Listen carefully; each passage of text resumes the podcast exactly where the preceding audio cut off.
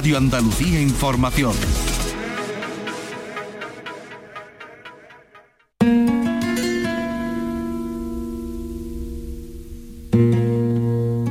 Bienvenidos a Portal Flamenco. El pasado sábado nos dejó para siempre Manolo Sanlúcar, un músico fundamental en la renovación del flamenco y la guitarra en sus facetas como compositor e intérprete. Junto a Paco de Lucía y Serranito formaba parte de la triada que revolucionó el toque y el lenguaje de la guitarra flamenca. Manuel Muñoz Halcón vivió como un monje a causa del flamenco, según sus propias palabras. Su trayectoria está marcada por un compromiso ético y una vocación por enseñar los secretos y posibilidades del instrumento de su vida. Al mismo tiempo, sentía una enorme responsabilidad respecto de la supervivencia del flamenco. A este genio de la sonanta vamos a dedicar hoy nuestro programa gracias a la entrevista que nos concedió durante el curso de la Universidad Internacional de Andalucía, Los flamencos hablan de sí mismos.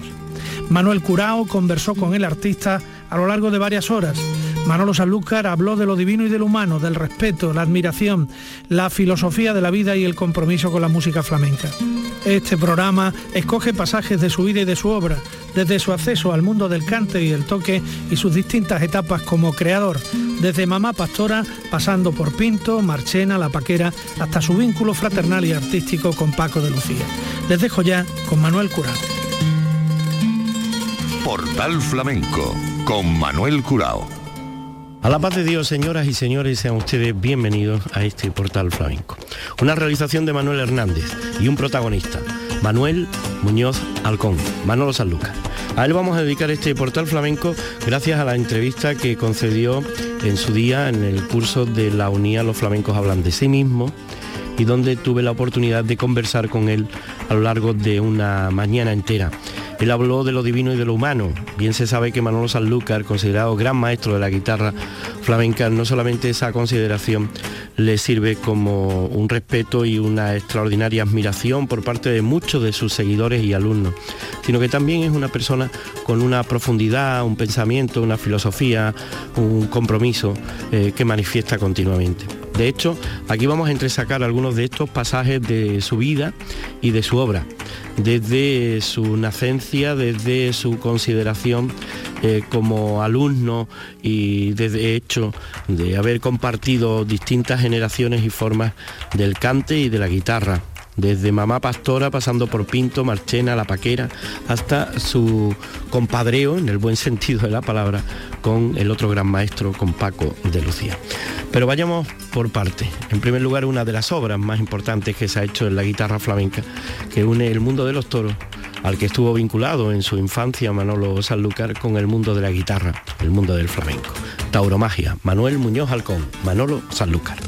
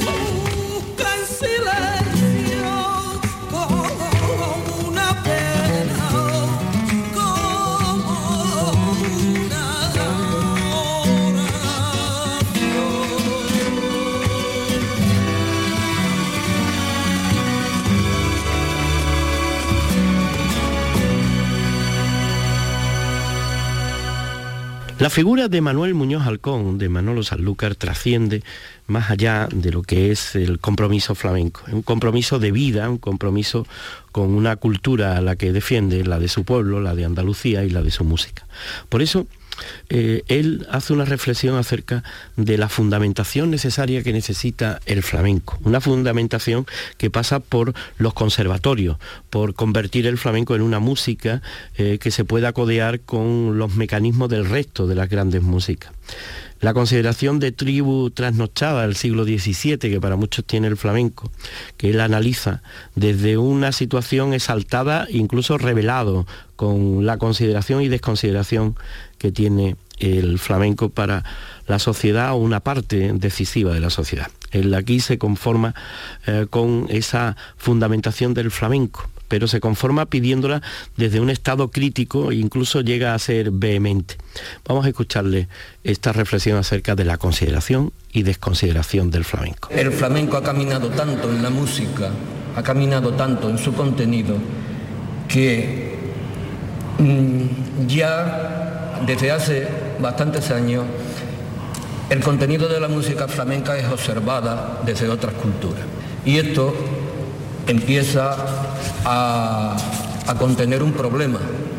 Y es que los músicos de otras culturas, los músicos de otras culturas quieren informarse de la realidad de la escuela del flamenco. Y claro, cuando se acude a las fuentes que hay sobre el flamenco pues entonces, si, viene un pianista neoyorquino, por ejemplo, y le pregunta a un guitarrista jerezano cómo es una sigrilla, pues lo que recibirá como contestación es, eh, la sigrilla es una cosa de mucho sentimiento y la sigrilla mm, es un quejío y esto se lleva en la sangre, pero eso no dice nada también se lleva en la sangre lo que, lo que hacía Tchaikovsky, lo que hacía Beethoven, también esa gente se emocionaba y lloraba, ¿verdad? Pero todo arte tiene, todo arte tiene eh, una observación que explica la escuela. Y esa escuela está observada al margen de los sentimientos ese es el gran problema actual del flamenco. Ese es el gran problema. Porque el flamenco, fíjense ustedes, yo he escrito, un, escrito el año pasado, ha salido a la calle un libro sobre flamenco, sobre el musical, ¿eh? hablando de la música del flamenco, no hablando dónde nació fulano, qué número de zapato calzaba, cuál era el amigo que iba de cacería. No, no, de eso no hablo yo. Yo hablo ahí de la música del flamenco, de lo que es el flamenco antes que nada. Antes que nada es música el flamenco. Bien, pues cuando escribí este libro y comencé a pensar, ¿a quién se lo doy para que me haga el prólogo? Resulta que no encontré a nadie del flamenco, absolutamente a nadie que pudiera hablar de aquello, que pudiera observar aquello y hacer un comentario. Y se lo tuve que dar a un maestro genial de la música, que bueno, es un hombre internacionalmente conocido, Luis de Pablo, que lo único que tiene de, el, enlace con el flamenco es el gusto que le gusta el flamenco. Y esto lo está diciendo no un señor que critica el flamenco, no, sino un señor que quiere que el flamenco se fundamente bien. No se fundamente con, con fuegos de artificio, no, sino bien fundamentado. Y todo eso que yo estoy poniendo a la luz, eh, todo esto lo estaré defendiendo a capa y espada ¿Eh? Esto que critico lo estaré defendiendo en casa, a capa y espada en cuanto haya un conservatorio de flamenco. En cuanto haya un conservatorio de flamenco. Pero a ustedes les parece que en este país, donde se le exige desde Madrid a todo el mundo que seamos, que seamos españolistas y permanentemente se está despreciando la cultura nuestra, ¿a ustedes les parece que eso está bien? Pues así es el tratado al flamenco. ¿Cómo es posible que se esté dando cursos en España hasta de rock, de jazz, y no se den cursos de flamenco? Yo se lo voy a decir a ustedes por qué es eso. Porque al flamenco, oficialmente, aquellos que no hacen esfuerzo por, por, entenderlo, aquellos que no quieren hacer esfuerzo por entenderlo, oficialmente se nos tiene considerado como una tribu trasnochada del siglo XVII. ¿Eh, y ahora le voy a decir otra cosa, y en parte tienen razón, y en parte tienen razón, porque aquello que se ama de verdad hay que defenderlo de verdad. Pero ¿dónde están los que quieren jugarse, donde quieren jugarse la consideración que se le puede tener para tener conciertos y tener, y tener reciprocidades de los políticos? ¿Dónde están eso? ¿Y por qué mm, reparo en esto e insisto en esto con este énfasis? Pues mire ustedes, porque la música del flamenco está por encima de la observación que tenemos en la que eh, estamos tratando en este momento. Es decir, el flamenco desde, desde su posición musical, desde su nivel musical que estaba en los años 50, ha crecido tanto, ha crecido, ha crecido tanto que, pone en jaque a, los más altos músicos del mundo, en cualquier, en cualquier eh, asignatura musical. Así está el flamenco.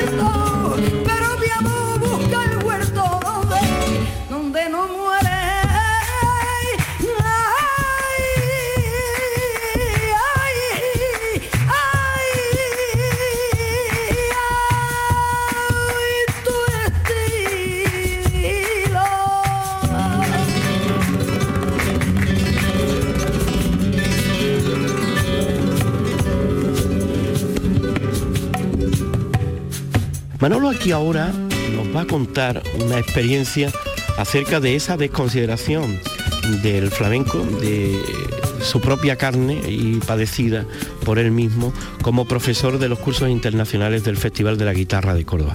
Y todo tiene que ver con un alumno aventajado, un alumno que le llamó la atención, un alumno que había venido desde México y sobre el que quiso eh, tener una actuación especial y la consideración o la falta de consideración en este caso del flamenco no lo permitió. En los cursos internacionales que doy en Córdoba, cada año, donde tengo alumnos, 50 alumnos de, distintos países. Me vino un alumno mexicano y cuando lo escuché me pareció impresionante, me pareció absolutamente, eh, absolutamente esto impresionante ver, ver a, una persona con 20 años apenas si tenía, cómo había asumido el flamenco ¿eh? y cómo lo expresaba. Y tocó una obra suya, una rondeña, que tenía un nivel y, bueno, algo tremendo. Bueno, entonces a este muchacho le dije, se volvía, después del curso se volvía, le digo, mira, Fernando, si quieres, te vienes a casa, a San Sanlúcar, te está conmigo allí una temporada que yo te voy a dar clases gratis. Yo no doy clases particulares, pero aquello me pareció, me pareció algo que, era mm, mm, tristísimo dejar a ese hombre en ese. Digo, este lo tengo yo, no sé, tres o cuatro meses, lo que sea ahí, y se va de aquí. Bien. Entonces echamos la solicitud para que le dieran permiso a este para, que pudiera quedarse aquí unos meses. Y recibí una carta donde decía, recibí una carta de, ese departamento mm, del Estado, donde decía, sentimos mucho no poder concederle eh, su petición porque el flamenco es, una cultura que no está considerada por el Estado español. Y yo todavía no he puesto ninguna bomba ni nada. Tendrá que considerar que tendrá que considerarse que yo soy un hombre moderado. Tendrá que considerarse, ¿no? Pues no, no dirán que soy moderado, dirá que soy un exaltado al hacer estos comentarios aquí. Eh, eh, la ofensa no está la ofensa no está en el que me hace a mí y a mi gente y a mi cultura soportar esta agresión. No, en ello no está la ofensa. En ello está la moderación. Porque yo a quien tengo que, que amar es a la, a la música, a la cultura del imperio. ¿Vale? Por encima de mí, por encima de mis hijos, por encima de mi familia y por encima de mis amigos y de mi gente. ¿Vale? Así es como está montado esto. Así es como está montado.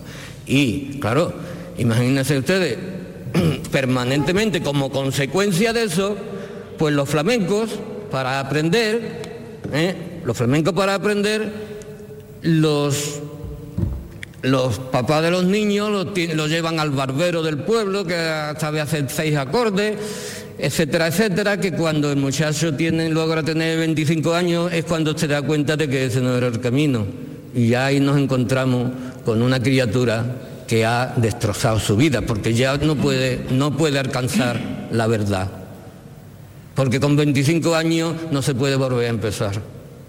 En la guitarra en la zambomba sí, pero en la guitarra no.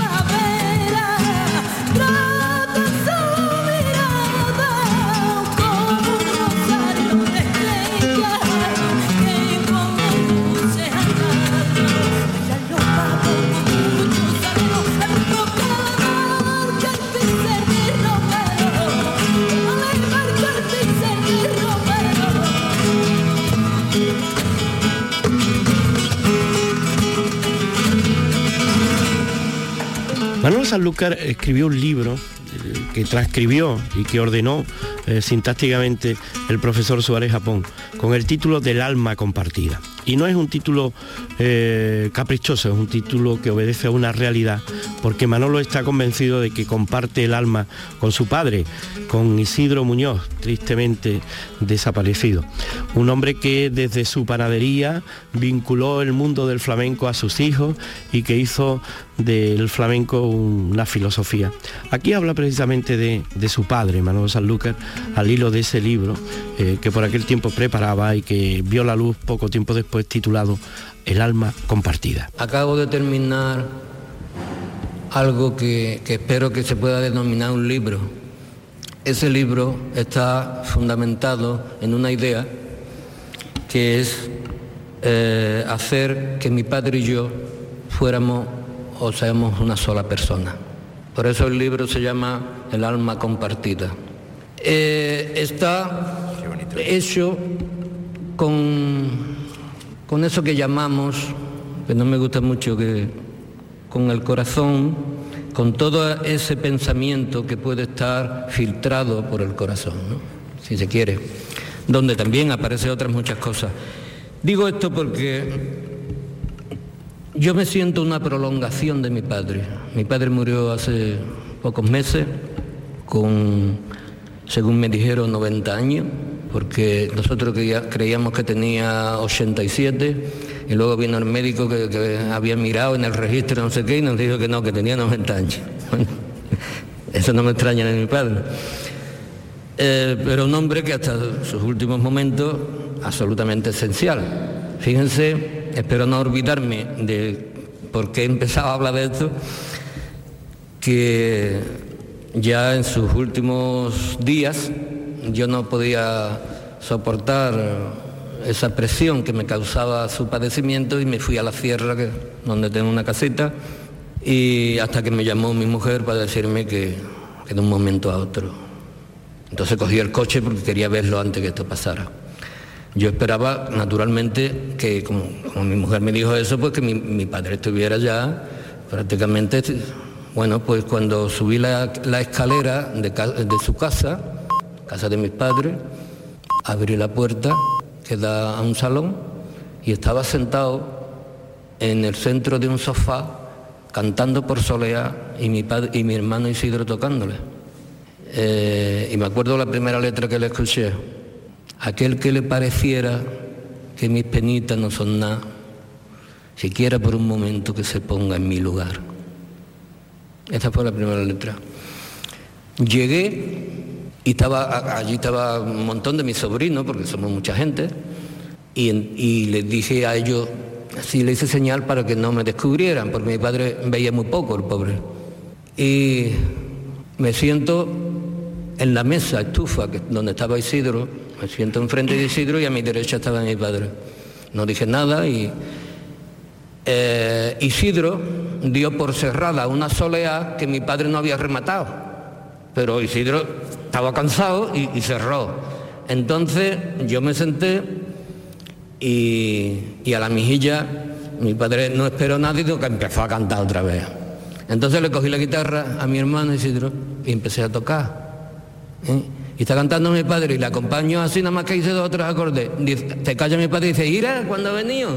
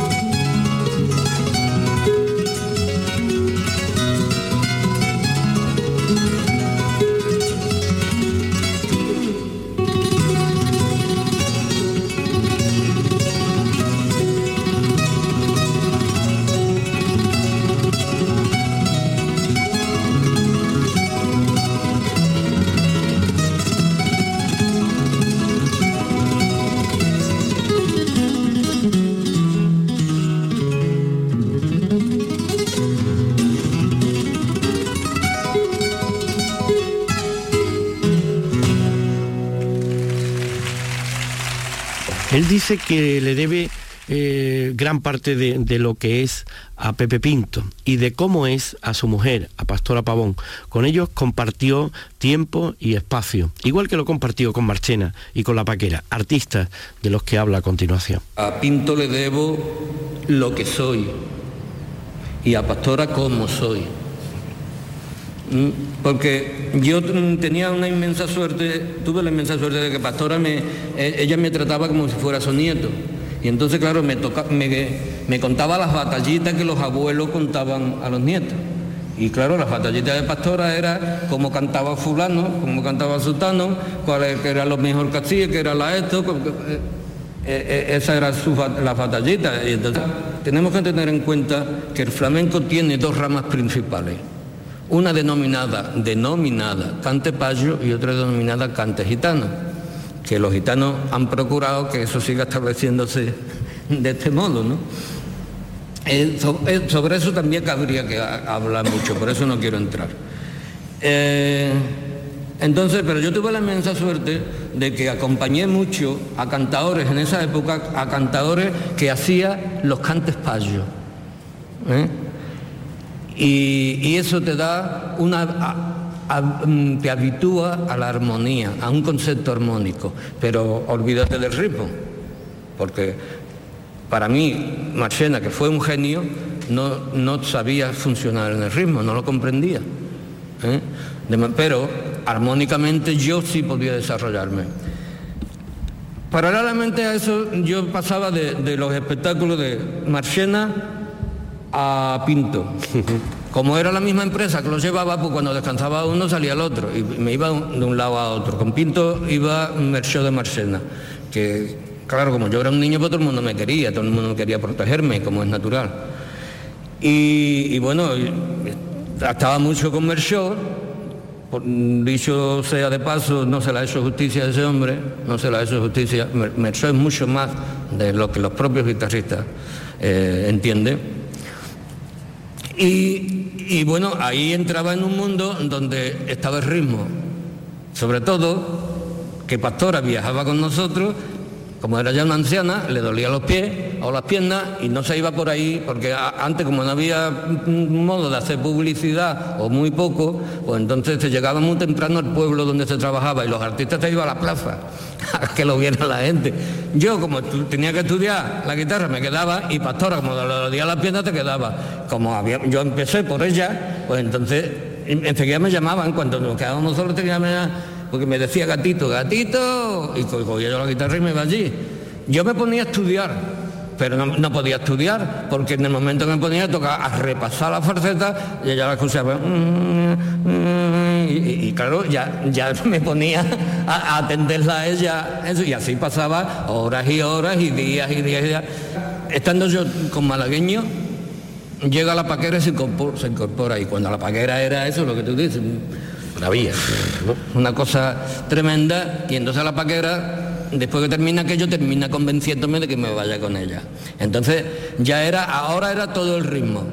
Ella y su grupo de gente, que eran sus hermanos, familiares y todo con eso, y conviviendo ahí.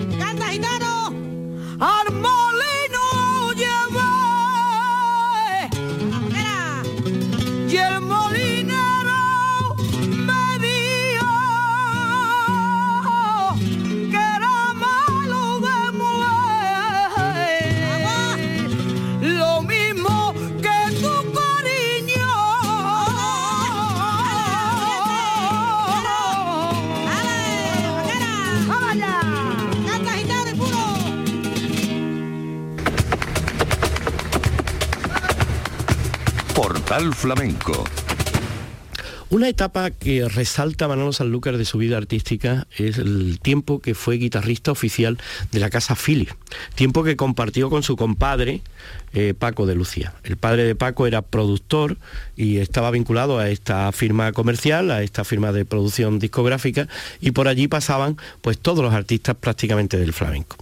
Eh, durante un tiempo por las manos de Manolo y de Paco y Ramón, que eran los hijos de Antonio Sánchez, eh, Paco y su hermano Ramón compartían con Manolo los acompañamientos de guitarra y los discos de flamenco, prácticamente todos los artistas. Él habla de esta etapa como una etapa fundamental en el aprendizaje y una puesta al día porque le tocaba, a, tocaba todo tipo de cante y a toda clase de cantadores y de cantadoras. La Philly me contrata como guitarrista fijo de la casa para acompañar a cantar, porque en aquel momento querían hacer mucho flamenco.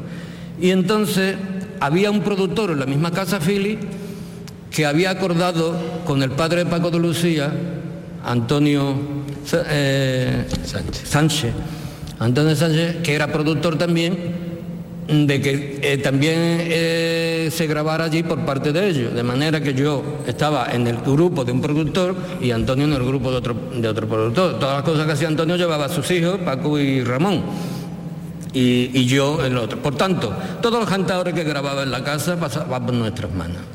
¿Sabéis lo que significa eso?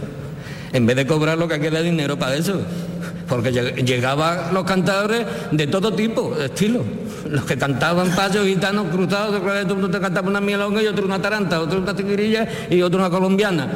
y, te pones puestísimo, puestísimo. Y bueno, fijaros que así tuvimos varios años, Paco de Lucía y yo haciendo lo mismo. ¿No? Es decir, algo tendría eso, ¿no? Algo nos ayudaría. Pues eso va en, redundancia de, lo que tú expones con respecto a qué es el cante con nosotros. Nosotros no solamente de cara al acompañamiento, sino de cara a tener todo ese contenido del sabor, del espíritu, de, porque e, esta es una cultura tremenda, señores. Cuando se compone una, una serrana, por ejemplo, o una taranta, hay que saber ¿De qué mundo viene eso? Por eso eso es lo que le pasa a los jóvenes. Eso, eso, eso es el hándicap de los jóvenes. Que se cree que, toca la guitarra es, nada más que hace nota. ¿No? Hay que saber cuando se está componiendo qué espíritu estás dando. ¿eh? Una persona que te está hablando de, de un mundo con una música concreta no es el mismo que el que te habla de la alegría que, eso nace en la, mar, en la playa, nace con la gente de, los puertos. Entonces eso se refleja luego en el espíritu de la música.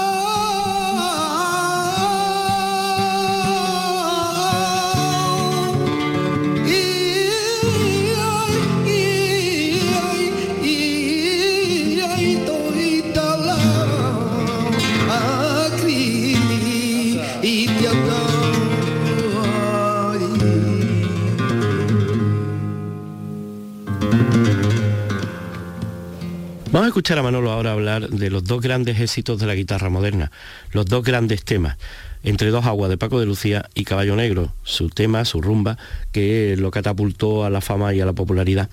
Eh, fueron dos grandes éxitos que trascendieron el flamenco. Él cuenta aquí la historia de Entre dos aguas, que fue una pura casualidad que eso llegara a ser grabado y cuenta la historia de cómo se produjo eh, ese tema y la figura de Jesús Quintero como hombre que dio validez y popularidad a los dos temas de los que estamos hablando, entre dos aguas por un lado de Paco de Lucía y Caballo Negro, su tema, su rumba. Eh, Paco de Lucía que encontró en Jesús Quintero el apoyo necesario para trascender del mundo del flamenco. Entre dos aguas, que se grabó, tal como cuenta aquí Manolo Sanlúcar, porque sobraba eh, espacio en un disco que acababa mm, de montar Paco, entonces le llaman porque a ver si era posible meter un tema más y ahí improviso una historia que hace referencia directa a una copla muy famosa de las grecas, Te estoy amando locamente. Toda esta historia la cuenta aquí y cuenta también cómo eh, a él le pidieron, por cierto, y al hilo de este gran éxito, eh, la rumba Caballo Negro. Estábamos apretando, Paco y yo, estábamos apretando cada uno por, por nuestro sitio y íbamos ganando premios y cosas, esto. entonces estábamos en la calle, en el mundo de, los aficionados del flamenco estábamos en la calle. Eh, de manera que la guitarra mm, de un momento a otro, por poco que se hiciera, iba a salir popularmente. Entonces, mm, grabábamos los dos, a mí se me ofrecieron hacer muchas cosas eh, que no pertenecían al flamenco y yo me fui negando permanentemente hasta que eh, yo tenía ya cinco LP de flamenco. Yo había eh, y entonces mm, Paco hizo un disco de flamenco donde le faltaba mm, todavía podía hacerse más música porque había sitio en el disco. Entonces mm, en la misma grabación, la misma grabación dijeron, Paco, a ver si puede hacer algo. ¿eh? entonces Paco estaba allí al ritmo y cogió una frase, que esto no le gustará seguramente mucho que lo diga, pero pues, una frase que cantaba la greca. Te estoy llamando locamente, pero no sé cómo te lo voy a hacer. Y entonces, claro, a partir de esa célula, Paco empezó a construirla y mejor.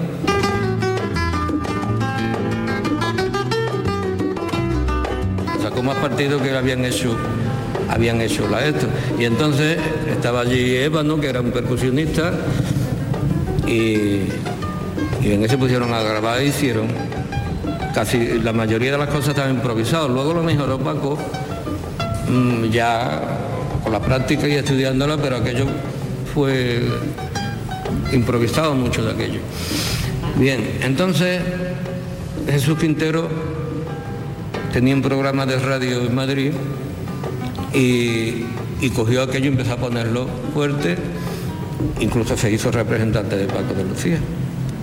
Inmediatamente en eso viene mi casa de disco y me dice, Manolo, el próximo disco que va a ser el director, y, no me dejó terminar porque yo tampoco lo teníamos claro, acababa de ser el tercero del mundo informal de la guitarra flamenca y me dice, ¿qué pasa? ¿Otra seguirilla más? ¿Otra taranta más?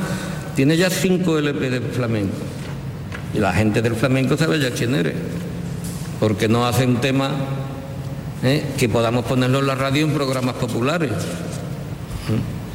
Total que me, convenció. Entonces, eh, me fui a mi casa y hice, no hice nada extraordinario, lo único que hice es ponerme a improvisar cosas como cuando nosotros en casa estamos de fiesta, de, cachondeo, estamos allí en casa y, allí normalmente no te pones a cantar sigrilla ni soleá, eso lo hace cuando, cuando la fiesta ha terminado, y quedan allí pues la gente más aficionada. Entonces llegué a casa y, estaba mi hermano Isidro y digo, Isidro, mira, se me ocurrió, cogí tres acordes Digo, mira, coge esto y funciona como eh, dando vueltas sobre lo mismo, ¿no? Sobre los acordes. Y empecé a improvisar allí con un grabador, grabé, no sé, más de dos horas no era, tenía terminado el tema. Llamé a, la casa de disco y se lo dije, digo, mira, escucha esto. Lo puse en la radio en el teléfono y me dice, eso será número uno. Y lo fue.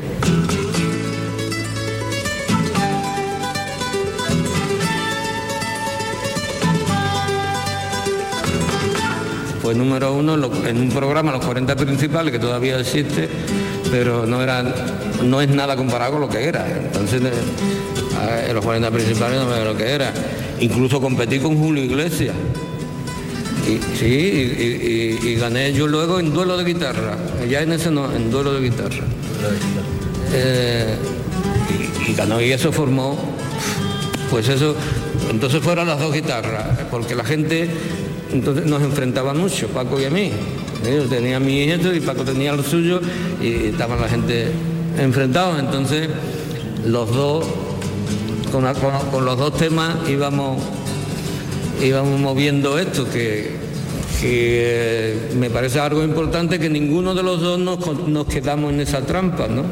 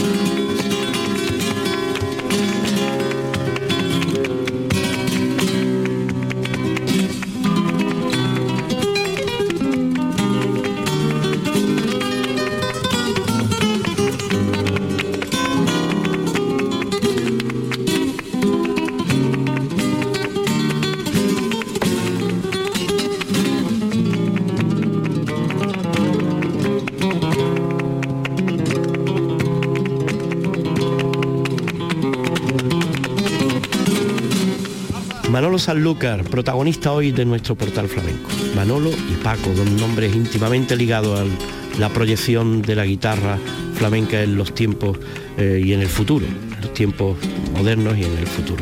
Son compadres y aquí habla de cómo fue el primer encuentro, cómo se encontró por primera vez con Paco de Lucía y cómo le llamó la atención el gran maestro. Yo soy mm, algo mayor que Paco que ahora no se ve nada, pero entre los 18 y 20 años, ¿eh? pues hay tres años de diferencia, esto es casi tres, era significativo. Entonces Paco era un, seguidor mío, vamos, más que seguidor, de, de, que era el que realmente le, gustaba, incluso una vez cuando yo lo escuché por primera vez a Paco, yo era amigo de su hermano Ramón, fue a las brujas, yo estaba a las brujas, y entonces en el camerino lo hizo tocar y enseguida me di cuenta que era un genio.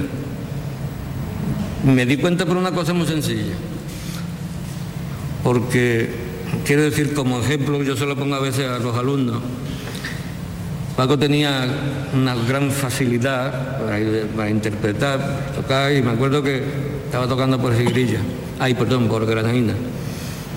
Y, llegó un momento para resolucionar una falseta de mucho interés y ejecución y eso, hizo así y la terminó con una nota suelta. Y digo, la cabeza de este, eso nada más que lo puede hacer. Es decir, la renuncia, ¿eh? la renuncia a lo vistoso por, por, lo, por esa profundidad que tenía esa sencillez en un, muchacho de 17 años, 18 años. Eh, aquello fue allí, digo, este, este va a llegar. Ese es un detalle de genio, ¿no? Claro, porque cuando todo el mundo espera esa escala que te asombra, y dice, no, te voy a dar lo contrario. Y entonces, claro, si hay allí una persona que no tenga formación o que no tenga sensibilidad, pues entonces a lo mejor no lo comprende.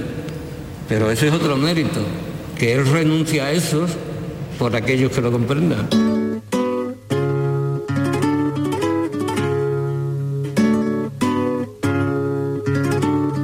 Señoras y señores, con este toque por bulerías del año 1968, vamos a despedir este portal flamenco especial que hemos dedicado a Manolo Sanlúcar y a su vida y a su obra, cogiendo algunos fragmentos de la conversación que mantuvimos en su día en los cursos de verano de la Universidad Internacional de Andalucía.